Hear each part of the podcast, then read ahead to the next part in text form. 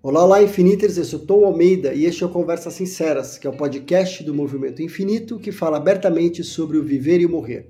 Toda semana eu vou ter uma convidada ou um convidado que vai nos ajudar a atravessar de uma maneira mais natural possível os processos de envelhecimento, adoecimento, terminalidade, morte e luto. Como eu contei para vocês nos episódios passados, nós estamos aqui dividindo com vocês o conteúdo do segundo Fórum de Cuidados Paliativos organizado pela Casa Paliativa, onde eu tive o privilégio de apresentar e moderar as apresentações. Um evento que promoveu um espaço de troca entre pacientes, familiares, cuidadores, convidados e, ao mesmo tempo, possibilitou aos profissionais de saúde o aprendizado pelo olhar do paciente. A conversa de hoje foi um tema que eu propus e que foi bastante relevante.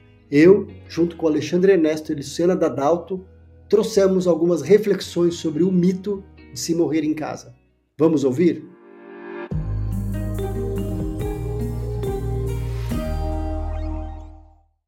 E o assunto que a gente tem agora, a gente vai falar sobre mitos e verdades sobre morrer em casa. E daí talvez alguém tenha alguém, eu estou vendo alguém aí falando assim, talvez, credo, mas vocês vão mesmo falar sobre a morte? Que sacanagem, estava tão bom. Vocês vão trazer esse assunto? Então você pode colocar a culpa em mim, tá? Fui eu que sugeri, a Ana minha estava discutindo a agenda, foi eu que sugeri essa conversa, é, porque eu acho ela extremamente importante. E eu venho pensando bastante assim, que a morte ela é muito difícil. A realidade dela, né, ela nos destrói, ela nos machuca. Mas falar e conversar e pensar sobre isso, ela pode nos salvar, porque quando a gente fala sobre a morte, ela traz muita luz é, e significado sobre a nossa vida. Então é sobre isso, tá? Então meu convite é, bora falar sobre a única certeza que a gente tem. E para começar isso, essa conversa, né, que é sobre esse tema de mitos e verdades sobre morrer em casa, eu queria perguntar, eu queria uma participação é, de vocês no chat. E você aí que está aí, onde você gostaria de morrer? Escreve para mim aí. Onde você gostaria de morrer? Ver se eu consigo. Talvez demore um pouco para entrar no chat aqui, porque tem um delay entre o que vocês escrevem e chegar para mim, mas eu queria saber. Escrevam. Gostaria de morrer em casa? Gostaria de morrer não, junto com uma equipe médica. Escrevam para mim para ver se eu consigo uh, acompanhar vocês aqui. Enquanto vocês vão me respondendo, eu volto depois para ver essas respostas. Eu queria trazer alguns dados, que foi isso que eu tenho acesso a esses dados já faz algum tempo, e por isso que eu quis trazer essa conversa. Dos Estados Unidos, porque aqui no Brasil a gente não tem muitas informações, na verdade a gente não tem dados e pesquisas sobre isso. Mas algumas pesquisas, uma, uma pesquisa importante foi feito por Stanford, aquela faculdade na Califórnia, que é super importante, na Faculdade de Medicina de Stanford, e ela perguntou para os pacientes, isso que eu acabei de perguntar, né, para as pessoas, não para os pacientes, onde você gostaria de morrer? E 80% dos americanos, eles responderam que eles gostariam de morrer em casa. Só que a realidade, é, na época da pesquisa, em torno de 20 e poucos por cento, 23%, se eu não me engano, é, efetivamente morriam em casa. Mas agora isso vem mudando, então já está em torno de 30% das pessoas é, acabam morrendo em casa. Então, ou seja, nos últimos cinco anos tem um crescimento importante e uma mudança bastante importante onde as pessoas estão morrendo em casa.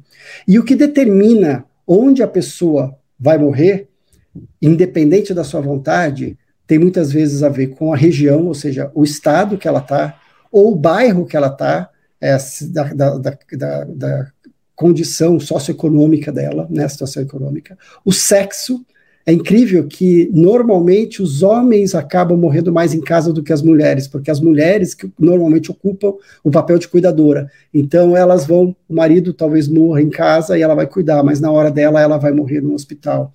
É, outro fator que é super importante tem a questão do médico, a crença no que aquele médico, aquela equipe que está cuidando do paciente, no que ele acredita ou seja, do que, que ele sabe, quais as habilidades dele, o quão confortável ele está, para abrir essa conversa de escolha para o paciente morrer, morrer em casa ou não.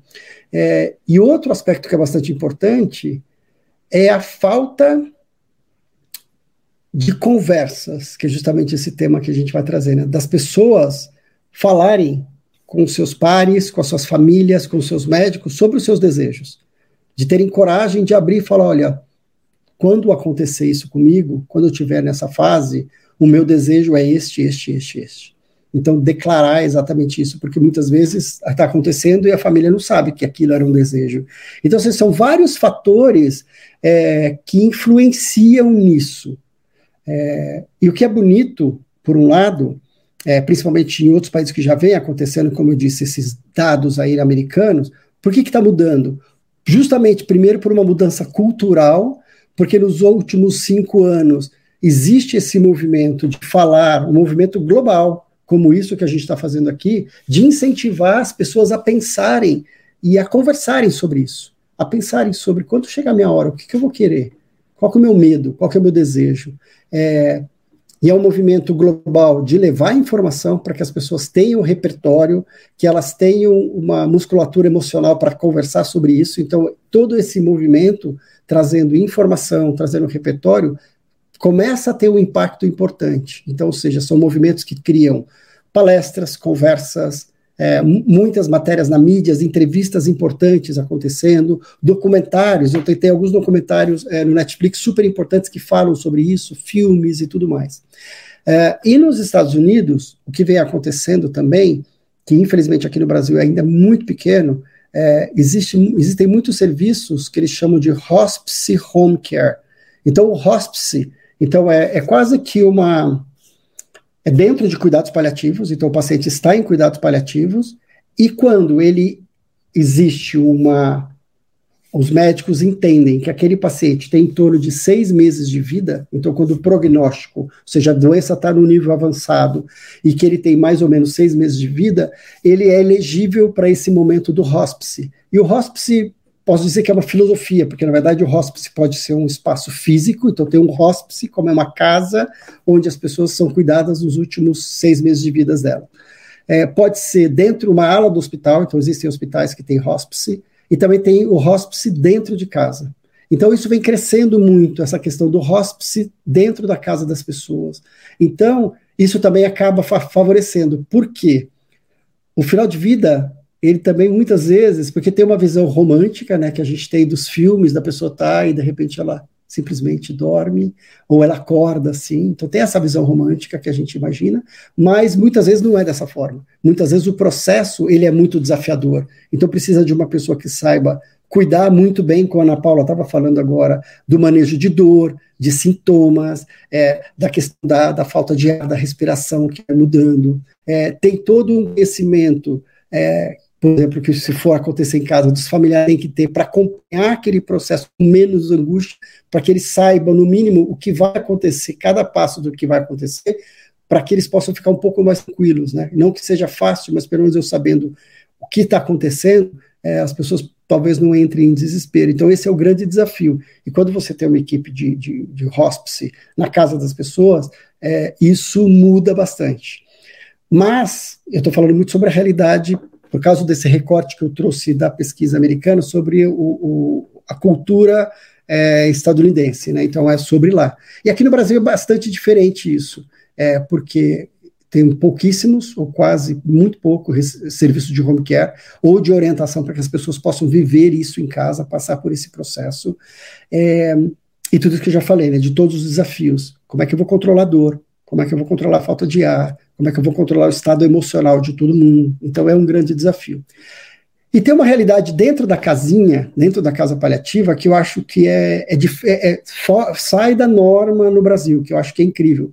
Porque hoje a gente tem um grupo de pacientes e familiares muito maduros, que eles já estão abrindo essas conversas. Eles abrem conversas sobre desejos. Olha, eu gostaria de morrer em casa. Eu gostaria que fosse cuidado dessa forma. Eu gostaria que você fosse responsável por isso e aquilo. Ou seja, muitos pacientes com bastante informação e familiaridade com o testamento vital, que a Luda Dalto já já vai estar com a gente aqui para falar sobre isso. É, então, ou seja, é um recorte maravilhoso de pessoas que estão nesse movimento de protagonismo. Por isso também que eu gosto de trazer esse, esse assunto aqui, de o paciente ele ser protagonista, dele poder fazer as escolhas, ele poder falar o que ele deseja, o que ele gostaria.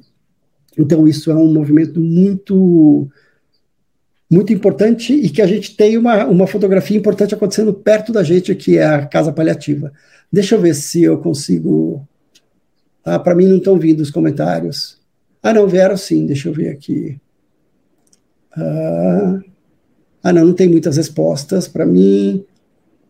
E não, não tem. Mas tudo bem, mas acho que no geral o que, eu, que as pessoas muitas vezes falam é sobre uh, o desejo de morrer em casa. Eu acho que eu já ouvi muitas vezes sobre isso. É, inclusive, o, em, daqui a uns, em 2019, eu acredito, eu trouxe uma pessoa para o Festival Infinito, uma convidada. O nome dela era, o nome dela é Yoko Sen. Ela é uma musicista que ela faz um projeto, ela tem um projeto que é maravilhoso e fala assim: qual o último som que você gostaria de ouvir? Então, essa é uma pergunta, porque ela vem né, desse insight, dessa, desse aprendizado, que o último sentido que a gente perde é a audição. Então, hoje, muitas pessoas estão morrendo ouvindo o barulho da UTI, das máquinas e tudo mais. Então, a partir disso, ela criou qual o seu último som que você gostaria de ouvir. E em conversas que eu tive com ela, normalmente, das respostas que ela faz de grandes pesquisas, tem alguns grupos é, que as pessoas escolhem que é mais ou menos parecido. E aqui no Brasil, quando ela veio, eu mandei uma mensagem para algumas pessoas para a gente fazer uma gravação sobre isso, sobre os desejos. E aqui no Brasil foi interessante que as pessoas gostariam de ouvir são alguns grupos. Primeiro, olha, os sons da natureza. Eu gostaria de ouvir a chuva, eu gostaria de ouvir o barulho dos pássaros, eu gostaria de ouvir as ondas do mar. Então, sempre nesse, é, nesse universo. Outra grupo falava sobre declarações de amor. Ah, eu gostaria de ouvir meu marido falando que me ama, eu gostaria de estar perto de uma pessoa e ouvir o, a respiração dessa pessoa, eu gostaria de ouvir é, os meus filhos, é, a risada dos meus filhos, a risada dos meus filhos apareceu muito, voz e o sorriso dos meus filhos. É, e outra questão que apareceu bastante também, músicas que marcaram a vida da pessoa. Então, acho que tem a ver como assim, momentos importantes, marcos da minha vida que as pessoas quiseram. Por que, que eu estou trazendo né, esse ponto da música e do último som relacionado a isso? Porque isso acho que está muito por trás dessa resposta de quando a pessoa fala assim: eu gostaria de morrer em casa. Porque, na verdade, o que está por trás disso, ela está dizendo assim: eu quero estar tá confortável, eu não quero estar tá sentindo dor, eu quero me sentir acolhido, ou acolhida, eu quero estar cercado pelas pessoas que eu amo e que me amam, eu quero estar num lugar que eu me sinta familiarizado, ou seja, eu quero sons familiares. Eu quero também estar acessando lembranças de momentos importantes na minha vida. Então é isso que está por trás desse último momento de falar que eu gostaria de morrer em casa. É, com meu pai, é, quando meu pai faleceu, eu já tinha muito mais informação do que eu tinha quando minha mãe faleceu. E daí a gente teve a possibilidade de conversar com os médicos e, e, e questionar a questão de ele ir para UTI. E ele não foi. A conversa que eu tive antes, ele falava assim: eu gostaria de ficar em casa. Eu não queria voltar para o hospital. Mas não foi possível. Mas aí, chegando no hospital, qual era o lugar mais perto de casa? O quarto era mais próximo de casa do que uma UTI. Então a gente conseguiu deixar ele em casa, no quarto. E no quarto, a gente pôde, de uma certa forma, promover uma proximidade do que seria as nossas vozes, então eu, dos meus irmãos, dos meus sobrinhos, perto dele. Então a gente conseguiu trazer um pouco daquele conforto para o quarto. É, então acho que isso é, isso é muito importante, né? O que está por trás disso. É, e muitas vezes, muitas vezes não, algumas vezes, eu já recebi, vou falar um telefonema que eu recebi uma vez de um amigo com a mulher, é, a sua esposa, entrando na fase muito final da vida dele, ele me ligando muito triste e falando, Tom, é, está acontecendo. O que, que, eu faço? E daí na conversa eu fiquei ouvindo bastante, e um dos pontos que ele trouxe foi assim, ela, quer, ela sempre me disse que ela queria morrer em casa. E, está muito difícil, eu estou aqui, eu fui na secretaria, eu fui no, no escritório, eu estou vendo com um plano, eu estou vendo... E ele estava entrando numa, num formato, num processo de tentar fazer uma transferência, ele estava em outra cidade, para que ela pudesse morrer em casa. Eu ouvi, deixei ele falar tudo que ele estava fazendo, e daí eu chamei ele para a realidade. Eu falei: olha, talvez não dê tempo de você fazer tudo isso. E talvez você está perdendo esses minutos, essas poucas horas que são extremamente preciosas, cuidando de burocracia, e você não está lá com ela. Para tudo isso. Talvez você não consiga. Volta para o quarto. O que ela tem, quando ela diz, eu quero morrer em casa, o que ela está dizendo assim, eu quero que as pessoas que eu amo estejam perto de mim. Eu quero ouvir barulhos que eu estou acostumada, eu quero ouvir a voz de vocês. Era uma, uma família extremamente religiosa, ele falou, ela quer, orem, cantem, os hinos que vocês escolherem, ou seja, faça com que ela se sinta em casa. Você não vai ter a possibilidade de levá-la para casa, mas talvez você possa trazer um pouco de casa para essa pessoa, para sua esposa. E ele ouviu e falou: É isso, eu vou para o quarto. Ele foi, estava com os filhos, com os pais, é, com os pais dela, com o sogro, com todo mundo, e ficaram uh, em questão de três horas depois que a gente conversou, eu recebi uma outra mensagem ali falando: ela partiu. E a gente estava perto dela. Então, acho que é sobre isso, também de interpretar é, os desejos, o que está por trás disso. Então, também, assim, já deixar, e quase que passando uma, uma bola já para os nossos convidados logo mais, que é o Alexandre e a Lu, é, sobre isso, né? O que, que significa? Então, para vocês aqui da casinha, é, se vocês já escreveram sobre isso no Testamento Vital, já conversaram sobre isso, também contem o que isso quer dizer. Porque eu já vi familiares sofrendo por isso, de que isso, inclusive, passou a ser um, um impacto no processo de luto, de falar assim: eu não consegui cumprir o que ela me pediu, ou ele me pediu. Então, entrar num lugar de culpa que não faz sentido. É, por quê? O que está por trás disso? Então, cuidado, eu acho que assim, a Lu vai, ter, vai poder falar, eu vou pedir para ela também falar sobre isso, da clareza né, dos desejos, para que também isso não deixe os familiares depois carregando uma culpa, porque isso pode ser muito doloroso, né? Então, acho que é sobre interpretar é, os desejos, ou então ser o mais claro possível nos seus desejos, tá bom? E para a gente é, evoluir aqui, eu vou trazer um querido amigo é, para conversar com a gente, Alexandre Silva. Como vai, seu Alê? Seja muito bem-vindo. Muito bom ter você aqui por, com a gente. É e eu vou pedir, alô, você se apresentar, vou pedir para você falar um alô, se apresentar, contar um pouco sobre a sua biografia, mas também se apresentar, porque a gente está fazendo uma audiodescrição, assim, falando como você está. Eu estou seguindo, estou desde o começo. Maravilha. Então, apresente, conte sobre a tua formação, sobre o projeto da Rocinha, e eu te convidei para falar, dar essa perspectiva, né? Porque a gente fala sobre essa visão romântica, morrer em casa e tudo mais, o conforto do lar, e você vive uma situação na comunidade, nas comunidades carentes, bem diferente. Como será que isso é nessas situações? Seja bem-vindo. Tá bom. Obrigado, Tom. Muito obrigado a todos da casinha, lugar que eu amo tanto, né? O lugar que ele é, ele é, eu acredito que ele é muito mais do que físico, ele é virtual, ele é mágico, ele é em outra dimensão. Então, meu nome é Alexandre Silva, sou enfermeiro, sou professor na Universidade Federal de São João del Rei, dou aula nos cursos de enfermagem e medicina e trabalho com cuidados paliativos, né? Tenho também um, um projeto da comunidade, cuidando da própria comunidade, na Rocinha e no Vidigal, no Rio de Janeiro, e eu sou, eu tenho só 1,64m, só nada. É muito sangue dentro de pouco corpo, então movimenta muito. Né?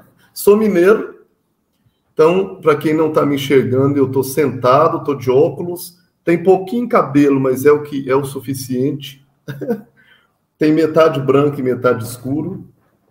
Sou baixinho, gordinho, moreno e amo falar de cuidado paliativo, vamos estar com esse pessoal aqui da casinha e todos que gostam de falar sobre esse assunto. Sou um apaixonado por favela e um apaixonado por carnaval também. vamos lá. Muito bom estar com vocês aqui.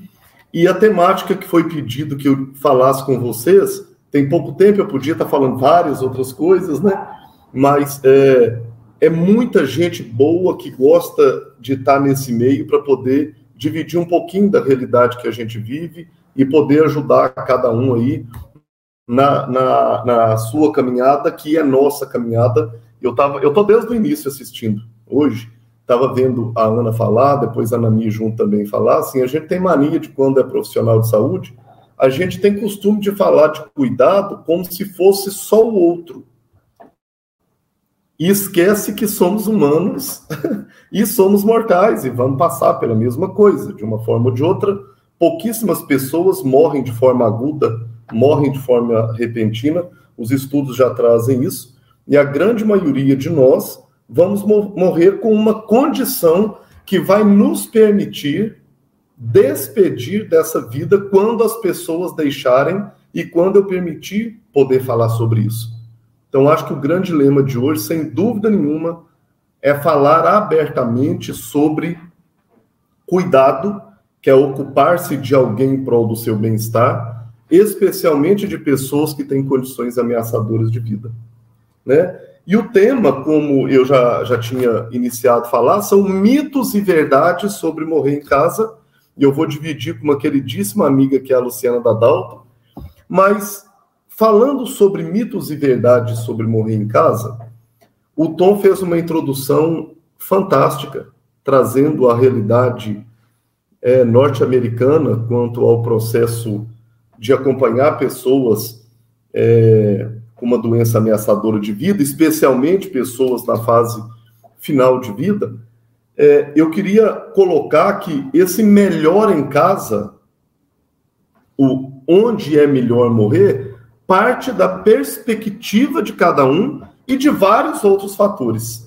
Eu tava, eu assisti também a aula da Ana Paula e quando ela fala de quais etapas que a gente precisa de avaliar para conhecer e tratar a dor, primeiro escala, depois escada, ela foi fazendo essa sequência. Eu queria fazer uma sequência para que a gente pudesse discutir sobre essa melhor escolha, mas partindo de um princípio, antes de falar dividido, porque eu não penso em trazer isso mitos e verdades, mas trazer isso junto e misturado, em trazer o seguinte questionamento que muitas vezes falta de nós profissionais de saúde, e aí eu gostaria de ensinar quem fosse passar por isso, que de alguma forma, se for privilegiado por passar por isso, né, poder falar isso com quem cuida de você, poder falar isso com quem cuida de mim.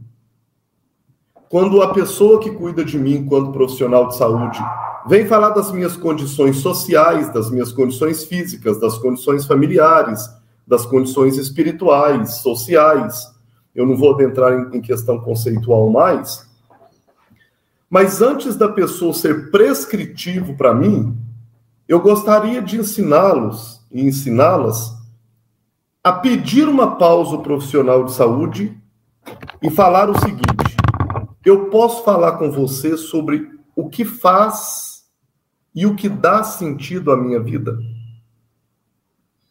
Porque, como é um fórum para chamados pacientes, eu gostaria de colocar que quando a gente traz isso enquanto usuário de um sistema, e que a gente muitas vezes busca uma consulta, eu consulto alguém sobre, mas eu posso e devo trazer uma introdução. Eu posso e devo trazer uma introdução. Então, quando o profissional, seja ele fisioterapeuta, enfermeiro, médico, dentista, já me aborda enquanto doente e enquanto doença, eu tenho orientado muitas pessoas a falarem o seguinte: antes de falar sobre isso, vamos falar sobre o que dá sentido à sua vida. Eu tenho ensinado muito para os profissionais de saúde colocarem nas suas anamneses, nas suas perguntas aos pacientes, a primeira pergunta depois de se apresentar precisa ser: quais são os seus sagrados? O que te move? O que dá sentido à sua vida. A partir do momento que a pessoa revela para mim o que move, o que dá sentido à vida, quais os seus sagrados, tem formas de perguntar isso diferentes, né? Eu estou trazendo aqui três, mas é uma coisa só. O plano terapêutico que eu, profissional de saúde, devo traçar com a pessoa, o pano de fundo deve ser o que move a sua vida, o que é sagrado para você. Quando a Nami traz que ela, em um determinado momento, ela solicita ao profissional que cuida dela, vamos parar a, a quimio, porque esse medicamento tem me feito perder vida viva, para que eu possa descansar o meu corpo um pouquinho. E nas entrelinhas isso é dito assim: e viver um pouquinho. Significa que o pano de fundo dela do viver tem um significado que ela quer voltar para ele e depois voltar com cuidados de conforto, mesmo durante o tratamento. Mas o pano de fundo é o que é sagrado para ela. O meu pano de fundo tem que ser o que é sagrado para mim. Porque senão eu começo a cuidar de zumbi, vivos mortos. Apesar de ter muita gente assim hoje, com nenhuma doença física, tratar pessoas que já têm uma doença física vivos mortos ainda tira mais a sua dignidade. E quando a gente fala de onde é melhor morrer, vai depender também, não só, do que move essa pessoa, de quais são os seus sagrados, o que dá sentido à sua vida. E aí a gente adentra em outros campos quando a gente conhece a pessoa. Quais os seus medos? Nós precisamos conversar sobre medo. Se o profissional de saúde que te acolhe não pergunta qual o seu medo e se você tem algum, a Ana falou uma coisa fantástica que eu repito também, que é o seguinte: falar sobre morte não adianta ela, não. Falar sobre medo não adianta o medo que você tem de acontecer. Pode falar sobre medo. Eu, eu falo uma coisa claramente: eu tenho muito medo de dor e falta de ar. Eu quero conversar sobre isso para que eu tenha pelo menos uma possibilidade, entre aspas, de garantia, que alguém vai olhar por mim quando eu chegar numa fase avançada de uma condição, se eu chegar assim, tendo um olhar, uma ótica mais aumentada sobre aquilo que eu tenho medo. Mas para que eu consiga cuidar disso, eu preciso dialogar sobre. Para que eu consiga saber aonde é melhor para a pessoa morrer, eu preciso conhecer para dela quais são os seus sagrados, quais são os seus medos, e, enquanto profissional de saúde, entender se o que eu estou oferecendo para ela traz para ela o que a gente chama de dignidade. Porque dignidade é aquilo que a pessoa espera no sentido sagrado dela, não meu. Então, onde é melhor? Quando eu deparo com algum profissional de saúde falando para o paciente assim, porque é muito melhor você ficar em casa. Não fale isso sem conhecer quais são os sagrados do outro. Não fale. Nós não sabemos de fato quais são os sagrados dele. Eu preciso compreender quais de fato são os seus sagrados. E quando a gente fala de mitos e verdades, nós falamos de locais, de localidades, de cenários diferentes. Será o que é dito melhor cenário para morrer é o melhor para todos? Com certeza não é. Nós temos realidades totalmente diferentes. Eu, eu trabalho né, com a comunidade compassiva na Rocinha no Vidigal. Tem área da Rocinha que no, nós não conseguimos que chegue cilindro de oxigênio. Tem lugar que para o caminhão subir para descarregar aquele cilindro e muitas vezes as pessoas falam, eu não tenho isso comprovado, que pelo risco de explosão e o oxigênio ser comburente, e devido a determinadas localidades terem muitos gatos elétricos, né, fios emendados com outros, o risco de manter um cilindro de oxigênio naquele local é muito arriscado.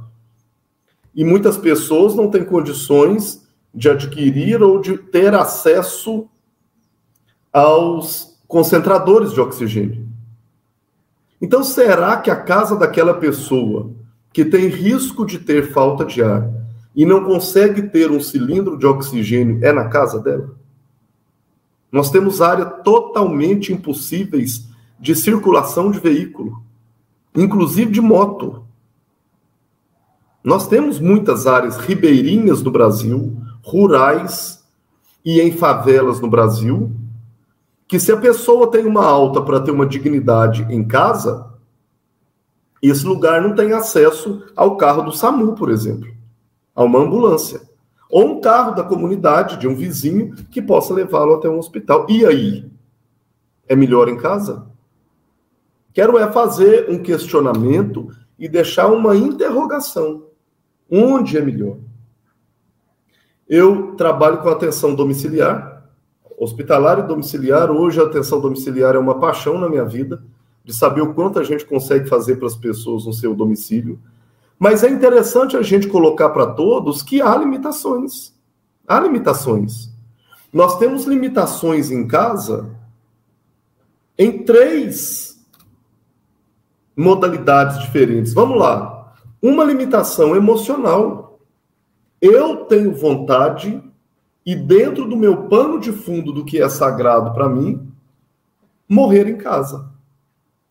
Mas nós temos limitações emocionais porque o paciente não é só o paciente. A família também são nossos pacientes. Todos os familiares. Porque se eu faço cuidado paliativo, eu cuido da dor dele e dos seus familiares. E aí, eu quero trazer uma condição que é uma pessoa que já passou por uma condição traumática de ter alguém morrendo em casa, dificilmente vai acordar conosco que mesmo aquela condição física me dando condição de fazer né, essa, esses últimos momentos no domicílio, a pessoa não vai conseguir, por questões emocionais, por questões psíquicas. É uma limitação. Outra limitação de um campo que é muito importante a gente falar são limitações físicas.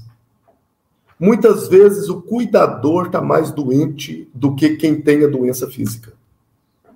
Quem tem a doença física até está no estado de bem-estar, mas a pessoa que cuida tem um mal-estar imenso. Nós estamos falando de um país que nós temos vários idosos cuidando de idosos. Já temos. A tendência é aumentar. Nós já, já nós estamos falando de, de um país que nós temos muitas pessoas que vivem sozinhas, sendo cuidadas por elas mesmas. É uma limitação física do cuidado de quem está recebendo cuidado, cuidar dele próprio. É uma limitação física do cuidador cuidar dele. E nós temos outro tipo de limitação que é muito importante a gente falar sobre, que são as limitações de acesso. Será que onde a pessoa vive, essa limitação permite que ela acesse os bens e os equipamentos de saúde quando assim ela precisar e que ela receba o cuidado de quem presta cuidado naquele local? E eu falei três, mas são quatro, perdão. E o último, e não menos importante, e eu acho isso gravíssimo, e eu vivencio isso na pele com quem faz comunidade compassiva ou atenção domiciliar, vê isso claramente. Nós temos limitações financeiras, gente fralda é caríssimo. Quando eu cheguei no, na Rocinho, no Vidigal, começando a fazer cuidado paliativo, o sofrimento maior que eu vi junto com a dor física foi o sofrimento do cuidador lavando lençol, lavando camisa usada para poder usar no seu paciente, no seu familiar. Ele não tem dinheiro para fralda. Dieta é caro. E nem todo sistema fornece dieta e fralda. E quem não vive na pele, às vezes faz compra de fralda, compra fralda, às vezes, muito mais barata, muito mais barato, e que quando você vai usar no paciente, você tem que colocar três para ele não vazar urina à noite. E ele não tem dinheiro para fazer o complemento. São limitações. Eu gostaria de convidar todos os viventes, todos os curados, né?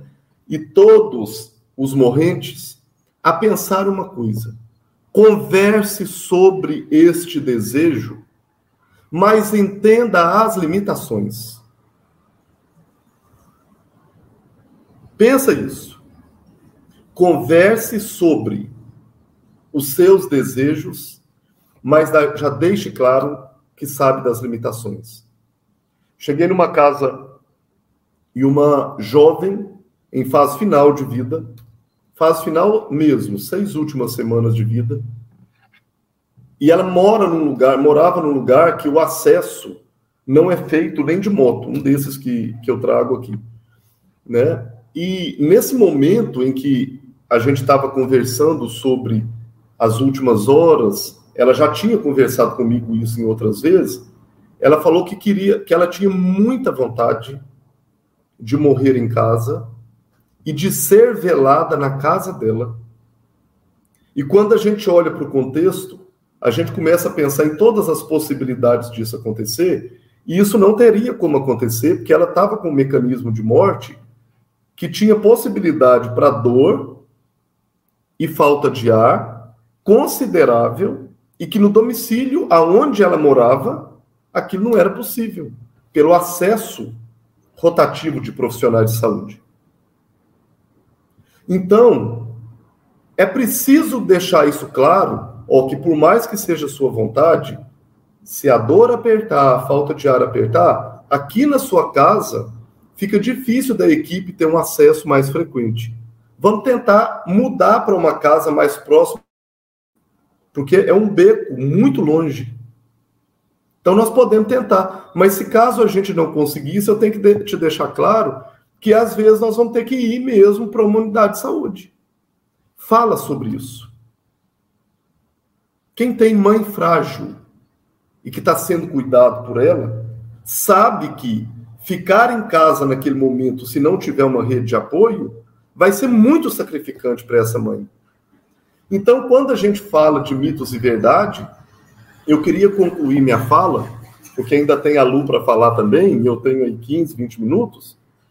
Eu queria falar que a gente precisa falar sobre morte e morrer, e a gente precisa falar das condições e reconhecer os nossos limites. E reconhecer os nossos limites. Eu tenho uma paciente que falava claramente: eu tenho muita vontade de ser cremada mas a condição da minha família e a cidade onde eu moro não possibilita isso gratuitamente. Se vocês forem me sepultar em terra ou em gaveta, para mim tá tudo tranquilo também. Era só um desejo. Mas não precisa se matar ou vender a casa, entre aspas, para pagar algo que seja inviável para a família.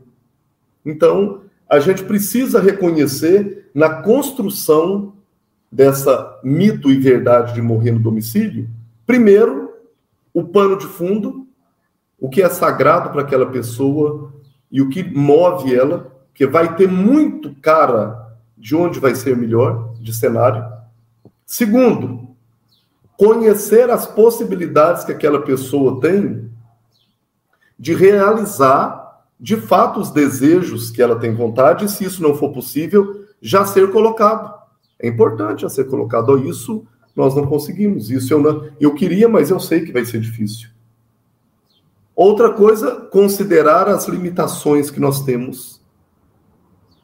E por último, que você, enquanto paciente, e que nós, enquanto possíveis pacientes, entendamos e compre possamos compreender como um todo qual o cenário que a gente vive para que a gente possa conversar sobre isso.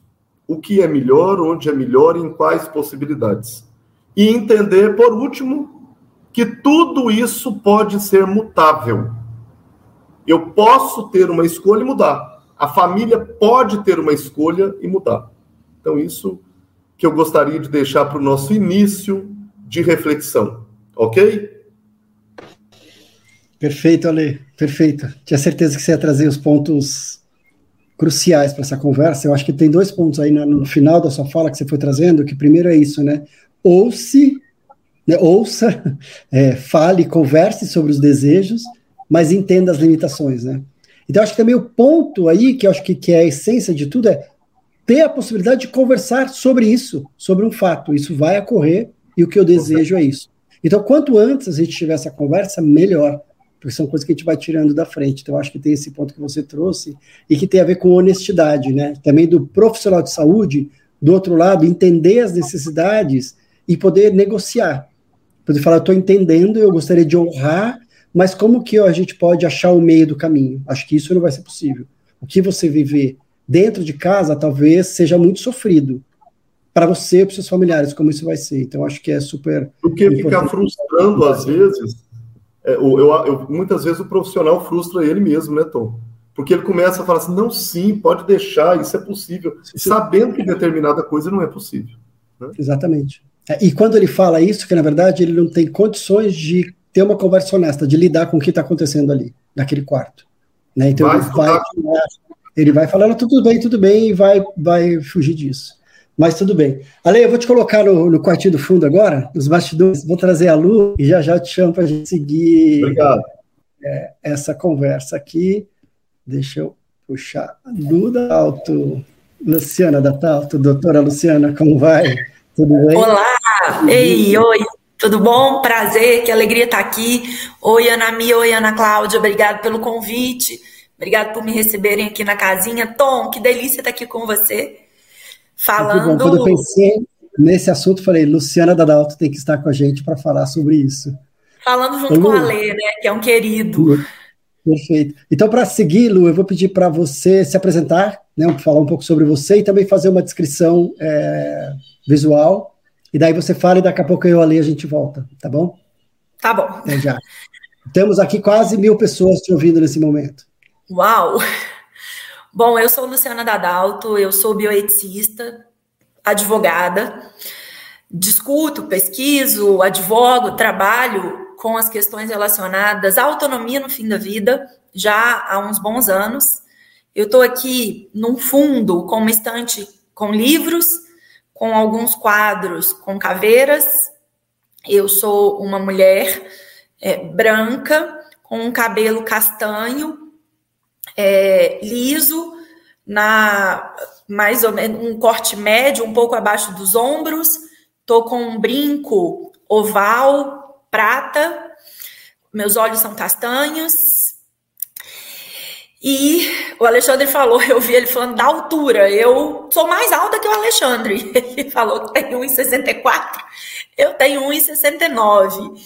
É, e aqui para falar de um tema que, além de ser difícil, é um super desafio, porque Tom e Alexandre já falaram tudo. né? O Tom me pediu para falar com vocês sobre o testamento vital, né? sobre essa, esse documento em que a gente vai dizer esse local, né? essa preferência aí é, do local da morte. E aí eu vou além porque eu estava é, olhando aí os comentários e eu percebi que ao longo da fala do Tom e do Alexandre, muitas vezes, muitas pessoas é, respondiam o local do cuidado, é, no local da morte, com a forma da morte. Então, eu quero morrer dormindo em casa.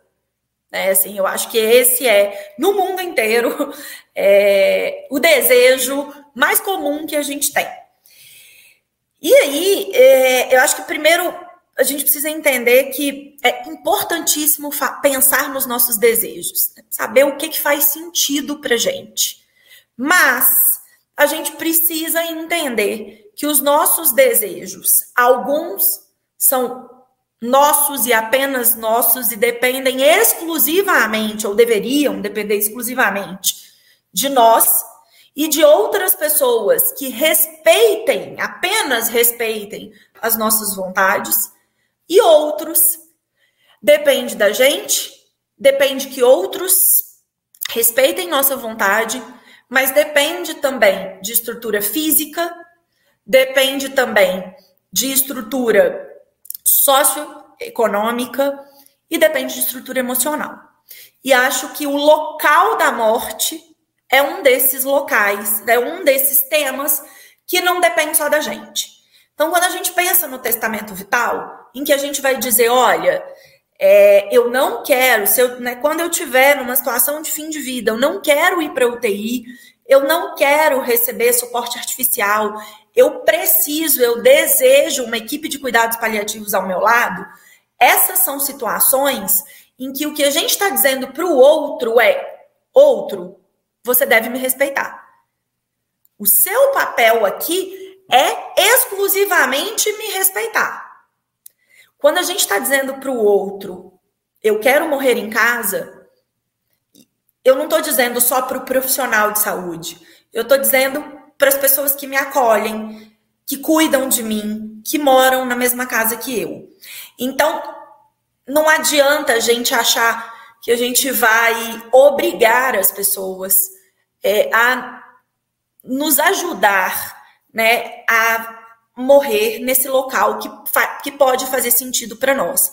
Então, como o Alexandre, eu não vou ser repetitiva, difícil, né? Assim, mas como o Alexandre e o Tom já disseram, a gente precisa conversar antes sobre esse local da morte. Eu preciso entender se faz sentido para aquelas pessoas, se aquelas pessoas que estarão ou que moram comigo conseguem compreender e conseguem bancar emocionalmente, não estou falando de financeiramente só, mas bancar também emocionalmente o que significa que o pai, a mãe, o irmão, o melhor amigo morra na casa.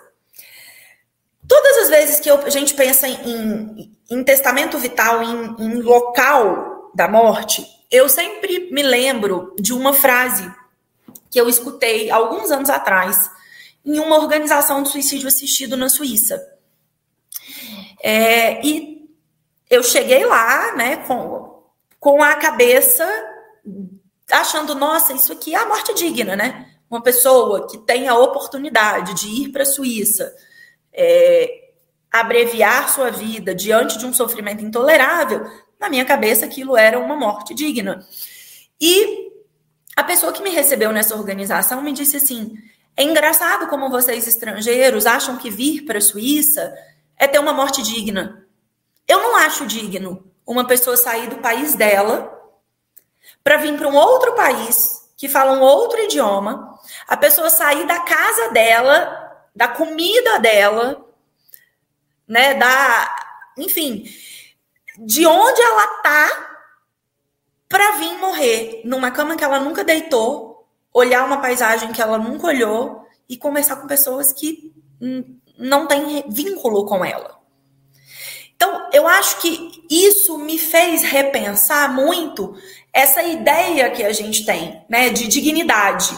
Olha, o que é digno, a gente pode falar, inclusive, num mínimo de dignidade. E talvez essa seja a lógica da conversa sobre o cuidado, sobre o local da morte. Qual é o mínimo de dignidade que a gente precisa no momento de morrer? Eu acho que o mínimo de dignidade é a gente ter acesso àquilo que faz sentido para nós.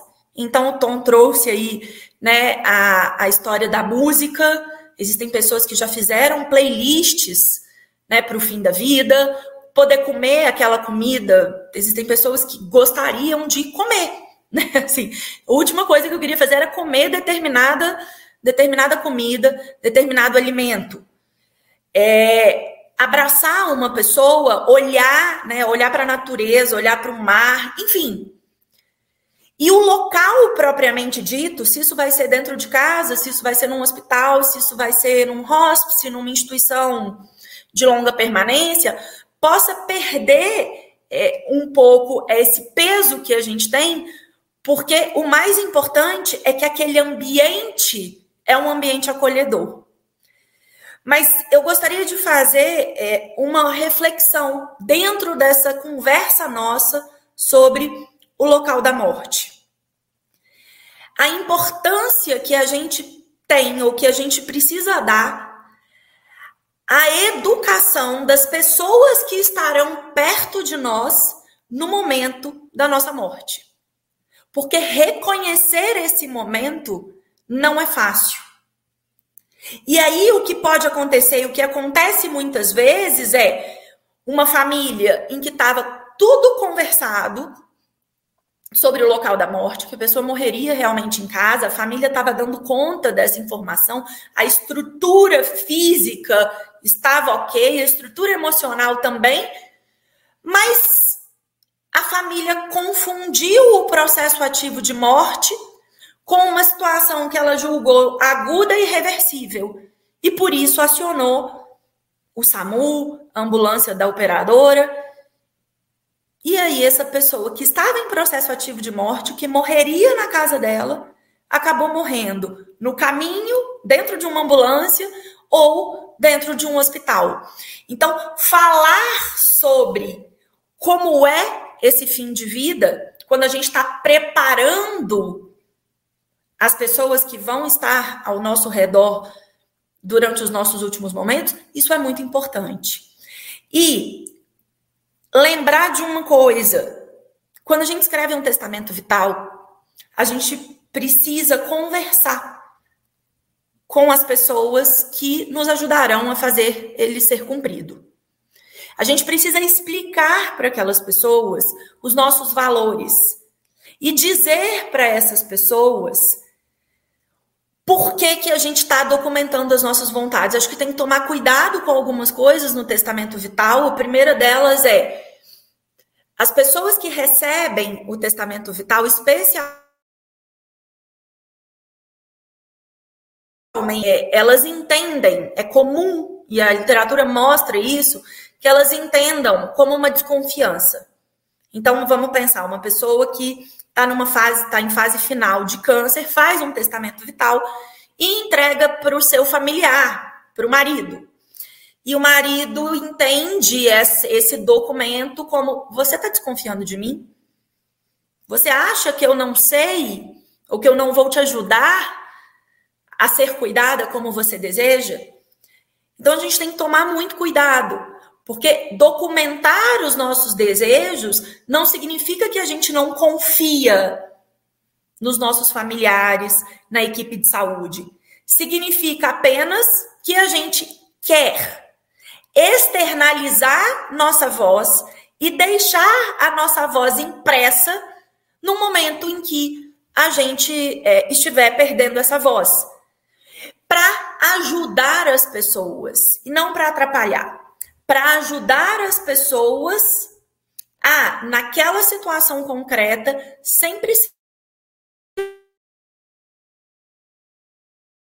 Todas as vezes é que eu converso com uma pessoa que vai fazer um testamento vital e a gente chega nessa conversa sobre o local da morte, eu digo: olha, aqui nós estamos falando de uma hipótese.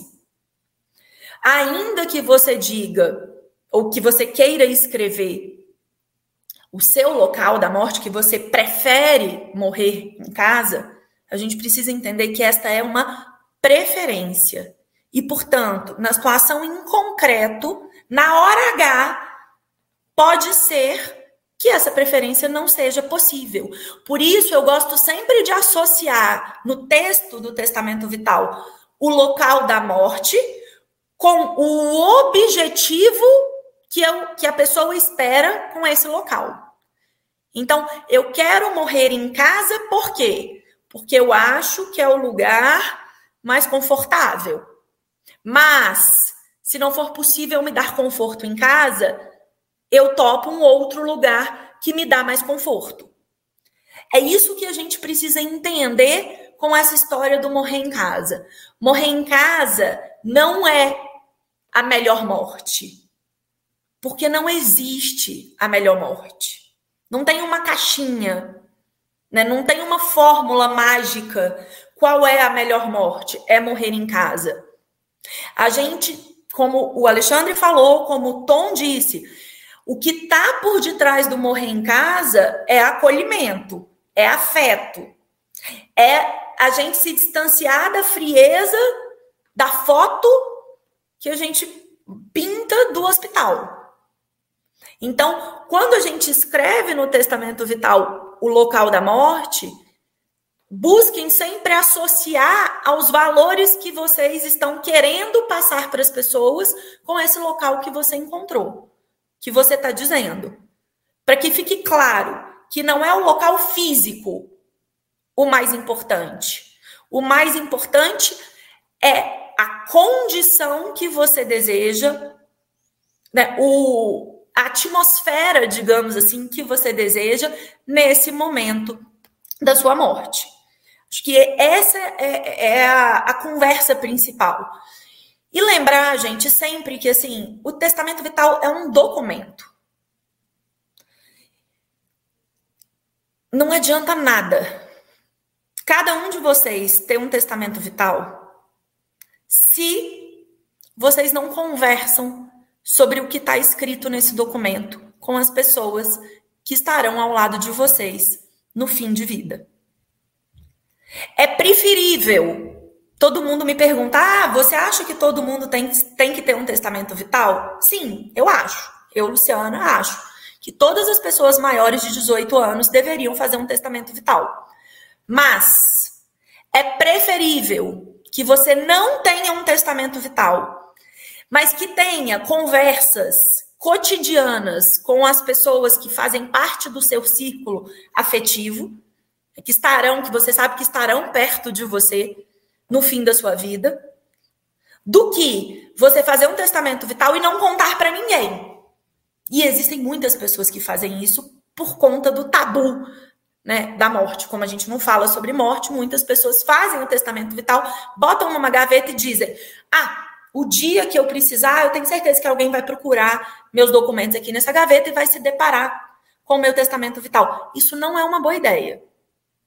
Mais importante do que o documento é a conversa.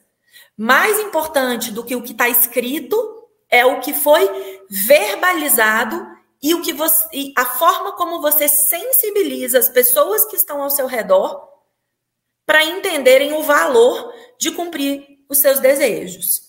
Lembrando de novo que especificamente em relação ao desejo do local da morte, nós estamos falando dentro do testamento vital de um desejo sui generis, porque ele depende de outras variáveis para além do desejo propriamente dito do paciente. Então, é, é complexo a gente dizer que o local da morte, ou cumprir o local da morte, é necessariamente respeitar a autonomia do paciente.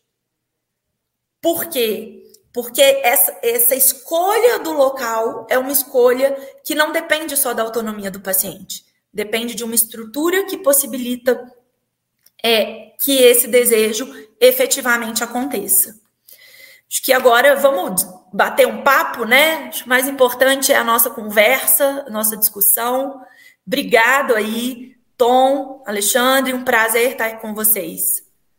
Maravilha. Lu, incrível. Sempre a tua fala é, é, incrível e acrescenta. Por mais que o Alexandre e eu já tinha trazido um monte de informação, acho que você traz um outro olhar. Por isso até que eu escolhi te colocar no final, que vai amarrando tudo. Acho que tem um dom de amarrar as falas e trazer uma coisa estruturada de, desse conceito do testamento vital e tudo mais. E uma coisa que eu fiquei pensando aqui, que eu queria trazer com vocês, para vocês dois, ouvindo a fala do Ale e a sua, talvez uma reflexão um pouco mais filosófica sobre isso. Depois eu vou ver o que o pessoal está comentando, mas é o seguinte. Porque eu acho que sempre a gente vai buscando formas de lidar com medo da morte, com esse medo que é iminente. Por mais que a gente fale, acho que aqui nós, por como a gente fala sobre isso sempre, e a gente lê sobre isso, a gente, nossos amigos todos falam sobre isso, de uma certa forma parece que a gente está mais confortável. Mas na real, é, do, é uma condição humana nossa esse medo da morte. E quando a gente começa a discutir isso sobre o desejo, né? Onde eu gostaria de morrer? O quanto que isso tem a ver, que seria uma forma de talvez suavizar esse medo, porque de uma certa forma eu acho que eu tenho algum tipo de controle. Vocês acham? O que vocês acham? Na verdade, não é uma pergunta, é uma reflexão que eu queria trazer sobre isso. O nosso medo da morte e o quanto que essas, esses pensamentos nos trazem um pouco mais de conforto e tranquilidade. Ô Tom, desculpa, eu, eu provoquei falando alguma coisa sobre o medo, né? E, e eu acredito muito, é, é, depois de estudar muito sobre. Muito não, de estar vindo estudando autoconhecimento, e eu comecei a querer descobrir o porquê que, por exemplo, eu tinha tanto medo do câncer que eu não aceitava, quando eu formei, trabalhar em, em lugar que tratava pessoas com câncer, de tanto medo que eu tinha. Então, eu tinha um histórico disso. E depois eu fui vendo que quando eu fui amadurecendo, ou ficando mais experiente, com mais idade, eu era da gestão. Eu fui me vendo cada dia mais próximo da oncologia e a oncologia foi um enfrentamento para mim. Eu não sabia que eu tinha feito esse enfrentamento, foi quando mais à frente eu fui ler algumas coisas, inclusive budistas, e por último agora é, estudando mais sobre isso, é, ir ao encontro daquilo que faz medo, ao invés de correr, me coloca num lugar de mais conforto, porque eu posso dialogar com ele. Então tá, eu tenho medo da morte? Ok, tenho. É uma coisa que, ai que maravilha, chegou o momento, eu vou dançar com ela na chuva? Não. Eu preciso enfrentá-la? Não, na verdade é um episódio que ninguém pode ir para mim, eu é que vou. Sem dúvida nenhuma. Eu, a única pessoa que não tem jeito de faltar sou eu.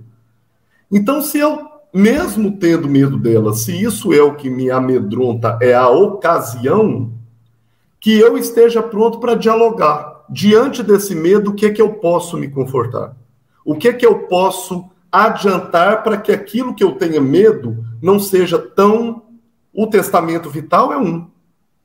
É uma coisa que eu posso me adiantar trazendo para o papel, mas muito mais do que para o papel, como eu aprendo sempre com a Lu isso, é o diálogo com os meus familiares, é o diálogo com quem pode estar comigo, por exemplo, na porta de uma UTI, que eles saibam de quais eram os meus medos e o meu sagrado. Então, eu não tenho dúvida, justamente pela minha história de ter medo da oncologia e estudar oncologia e depois estudar cuidado paliativo, que eu vejo que quando eu coloco o silicone na alma e bato papo com aquilo que eu tenho medo, é, isso ajuda pelo menos a falar assim: ó, eu tenho medo, não queria, mas deixa eu te falar uma coisa. Eu quero trazer algumas coisas que, falando, entre aspas, é uma negociação. Eu acredito muito nisso. Pema Chedron, no último livro, eu não lembro, eu não lembro muito nome de livro de cor, mas eu li agora, acabei de ler a Maria Júlia Paz que mandou de presente para mim, de Pema Chedron, quando eu me deparo com medo, o que fazer? Esqueci o nome do, do título. Quem lembrar, coloca aí no YouTube. É, ele ensina justamente isso. Se eu tenho postes caindo em minha direção, ao invés de correr do poste, vai bater na minha cabeça e eu vou morrer sem ver. Eu vou pro lado dele, se eu conseguir segurá-lo, tá bom. É, eu acho que é quando o mundo se desfaz. Eu acho que é uma. Teve, Isso, já mas aqui teve uma reedição agora. Esse livro é maravilhoso. Exatamente, é ele mesmo. É. No... Tom, a gente, a gente tem medo do que a gente não conhece né? Eu acho que, que é isso. Eu costumo sempre dizer que, assim, quando a gente vai para uma cidade que a gente nunca foi na vida, a gente não estuda, né? Assim, pega o mapa, fala, bom, eu vou chegar, vou chegar no aeroporto, na rodoviária, o que, que eu vou fazer, para onde que eu vou, qual que é o... A gente não conhece a morte. A gente, só que a gente não vai conhecer e voltar, diferente da cidade, que a gente vai, depois volta e pode ir de novo. Só que nós temos inúmeras pessoas que conhecem os caminhos que podem tornar esse trajeto mais fácil.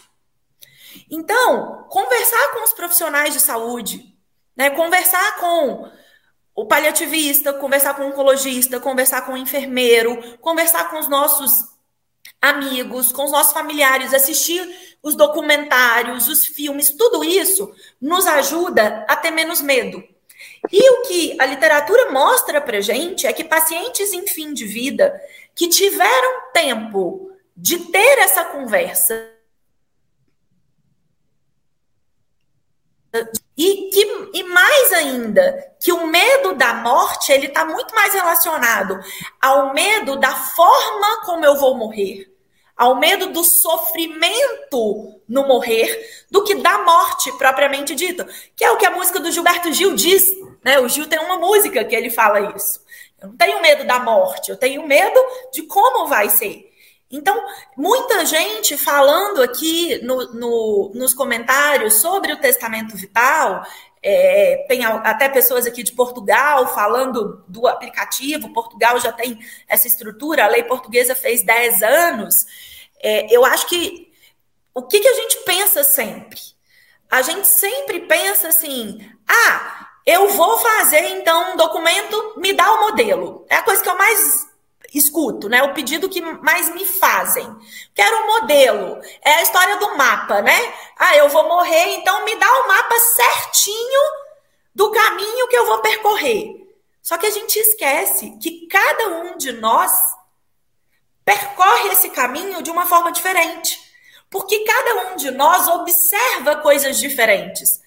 Se nós três agora fôssemos fazer uma caminhada no Ibirapuera, cada um de nós olharia para algo diferente dentro do Parque Ibirapuera. Coisas diferentes nos chamariam atenção, ainda que o caminho fosse o mesmo. Por isso a gente tem que tomar cuidado e eu particularmente acho que o aplicativo de Portugal é ótimo, Portugal tem um modelo, mas eu sou uma das pessoas que critico essa história do modelo, porque eu acho que as nossas vidas não as nossas biografias não cabem em modelos. Os modelos são legais, são importantes para a gente entender mais ou menos o que, que a gente escreve. Mas cada um de nós de, deve pensar num documento que efetivamente reflita os nossos valores, a nossa biografia. E eu acho que esse é o ponto principal do que a gente está falando aqui. Morrer em casa é o melhor? Não sei. Né? Melhor para quem? Né? Melhor em qual contexto? Então, é essa compreensão de que cada um de nós não cabe dentro das caixinhas que o mundo nos traz. Perfeito, é isso mesmo. E eu achei, quando eu trago essa questão do. Eu achei ótimo quando você falou, né? A forma de morrer, não existe a melhor forma de morrer. Morrer não é. E quando eu trouxe a questão do medo, é bem isso. Eu tenho medo do escuro. Se eu acendo a luz, o meu medo tende a passar. Então, se eu tenho medo da morte, mas se eu começo a falar sobre formas, eu começo a me relacionar com isso. Acho que o medo é isso, né? Quando a gente mergulha no medo, numa dor, é quando a gente consegue resolver. Então, se eu não quero nem falar sobre isso, eu não estou lidando com medo. Então, quando eu penso, ah, eu quero escolher, eu quero quem esteja, tudo mais, eu começo a me relacionar. Então, eu começo a ficar mais, fazer amizade com a morte, me relacionar com isso. Então, daí a gente acaba tendo um, talvez o medo diminua. Né? Acho que é, que é incrível. Ou teve uma pergunta bem pontual sobre custos relacionados a fazer um testamento vital. Eu perdi essa pergunta, mas assim, como é que são os custos envolvidos? Eu sei que é muito amplo, mas dá uma luz aí. Bom, é que assim, na, eu, de uma forma muito rápida, posso dizer que ele é zero, né? Por que, que, ele é zero? Porque qualquer um de nós pode hoje pegar uma folha e fazer o nosso testamento vital. Agora, os custos a gente vai ter para dar mais segurança para esse documento. Então, você vai ter um custo se você quiser procurar um profissional de saúde, você vai pagar o valor da consulta desse profissional, e isso é extremamente importante. Né? Os leigos, e eu sou leiga na área da saúde, é, eles precisam de profissionais para ajudar nos termos técnicos. Imagina você escrevendo que você, se você quer ou não uma traqueostomia. O que, que é uma traqueostomia? O que, que isso significa? Então, eu tenho esse custo eu tenho um custo de procurar um advogado especializado na área, da mesma forma como não dá para procurar qualquer profissional de saúde, né? Eu preciso procurar profissionais de saúde que valorizem a autonomia, isso é importante. A gente, eu conheço um monte de gente que depois de me ouvir foi atrás do médico e ouviu do médico assim: para que isso? Que bobagem, esse documento não serve de nada. Então, a gente precisa procurar profissionais de saúde que valorizem a autonomia. Os paliativistas, em geral, são profissionais com essa formação. E eu sempre gosto de sugerir a lavratura de escritura pública em, em tabelionato de notas. E os cartórios de notas têm custo que variam de estado para estado.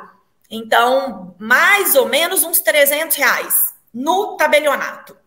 É, mas, de novo, isso depende de estado para estado, e nós estamos falando aqui com gente do Brasil inteiro, do mundo inteiro, na verdade, né?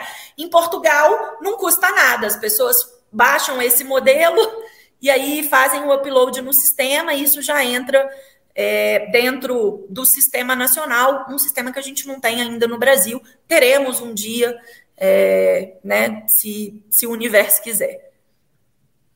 Perfeito, maravilhoso. Acho que é isso. Sabe o que eu fiquei com vontade? A gente vai encerrar, mas a gente tem ainda cinco minutos. O Lu, você falou de Não Tenho Medo da Morte, Tenho Medo de Morrer, da música do Gil.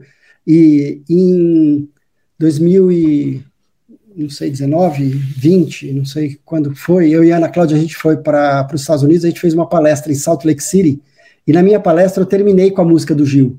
E eu lembrei dela aqui, então eu vou tentar. Será que eu consigo compartilhar, Maju? Consigo, eu acho. Só essa coisa antes da gente passar para o próximo, a gente já volta. Deixa eu ver se eu consigo. Se eu não conseguir, que eu acabei de inventar essa história, né? Então. É...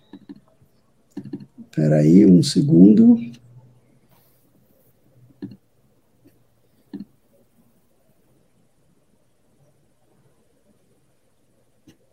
Hum, hum, hum, não vou conseguir. Eu vou tentar depois, depois eu volto. Depois, na outra bloco, eu peço ajuda da Maju e a gente consegue, mas eu não consigo compartilhar aqui, eu não sei fazer isso, mas depois eu vejo. Mas maravilha! Eu acho que foi uma conversa super importante. Acho que a gente falou sobre mitos, verdades. Acho que a gente trouxe reflexões importantes. Queria agradecer muito vocês, vocês trouxeram, acho que, insights importantes. Eu acho que todos que estão aqui têm tarefa de casa sobre esse tema, reflexão e tudo mais. Então, eu vou pedir só para vocês darem uma palavra final de despedida para a gente seguir aqui. Mas muito, muito obrigado mesmo por vocês estarem aqui comigo nessa conversa. Vai lá, lê primeiro. Deixa a, a luz fecha, deixar a luz fechando. Ah, então tá. É advogada, né? Diferente, né, gente? Ela, ela sabe passar a régua e mandar a conta. É assim. Passa a régua e manda a conta. Pessoal, deixar meu beijo, meu abraço para todos, né? Eu tô, tô desde a hora que começou aqui, seguindo, dirigindo, voltando, ouvindo e tanta reflexão aí especial que a gente possa, eu me incluo nisso, aproveitar esse fórum o máximo possível, essa união desse grupo de pessoas que faz com que o Brasil consiga enxergar mais de perto o, a questão da morte, o morrer, mas muito mais o viver em dignidade, possa se expandir cada dia mais. Eu sobre a nossa comunidade compassiva e agradecer a oportunidade dessa casa ser uma das nossas madrinhas junto com o Tom, Ana, Nami, a Lu da Dalta agora é uma madrinha nossa também. Deixar um grande beijo para vocês. Tudo de bom. Obrigado, Lê. Vai lá, Queria Lu. agradecer, acho que Acho que é agradecer, né, Tom? Agradecer um momento de celebração, de união.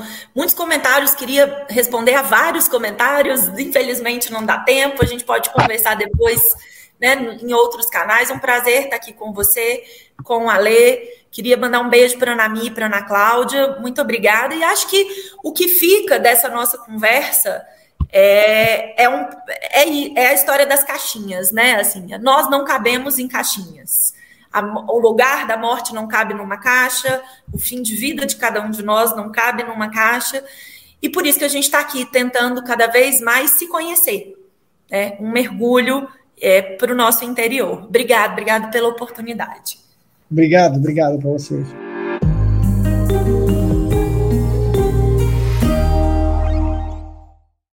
Eu espero que esta nossa reflexão, essa nossa conversa tenha sido importante para você. Eu te aguardo no próximo episódio. Até lá!